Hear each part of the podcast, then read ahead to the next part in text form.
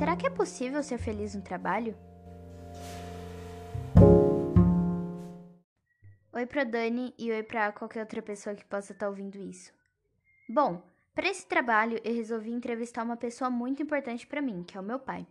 Ele se chama Alessandro das Neves e começou a trabalhar bem novinho, aos 12 anos. Ele já teve umas profissões diferentes, mas a que ele permaneceu mais tempo é sendo pedreiro.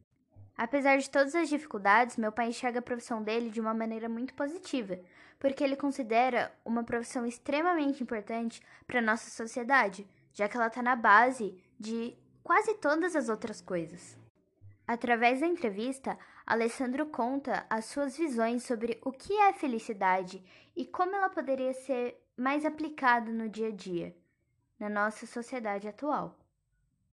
Ele também traz algumas críticas ao nosso sistema capitalista que, às vezes, pode nos conduzir a virar uma sociedade cada vez mais consumista e que almeja mais coisas físicas do que sentimentos.